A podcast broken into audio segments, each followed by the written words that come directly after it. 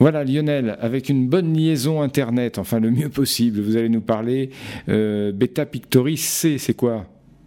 Alors Beta Pictoris, déjà, c'est une étoile de la constellation du Peintre à seulement 63 années-lumière de la Terre. Autour de cette étoile, les astronomes ont découvert plusieurs exoplanètes, dont Beta Pictoris Les méthodes de détection sont basées sur les effets de la révolution de la planète autour de son étoile. La planète finalement induit de petites variations de vitesse à son étoile qui permettent de connaître certaines caractéristiques de la planète.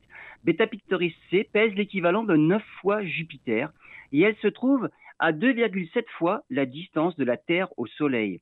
Ces données permettent de savoir précisément où se trouve la planète sur son orbite, mais les télescopes classiques ne peuvent pas isoler la planète de l'éclat de son étoile.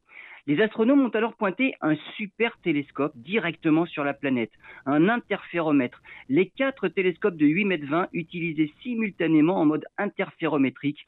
L'instrument Gravity est ainsi 100 fois plus puissant que les télescopes traditionnels et les astronomes ont pu capter directement la lumière de la planète.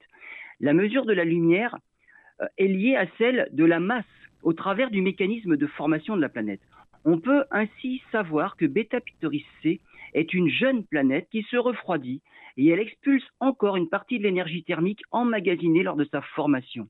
Et comme souvent, une nouvelle observation lève de nouvelles questions. Pourquoi Beta Pictoris C est-elle six fois moins lumineuse que l'autre planète du système, Beta Pictoris B, alors que leurs masses sont si proches?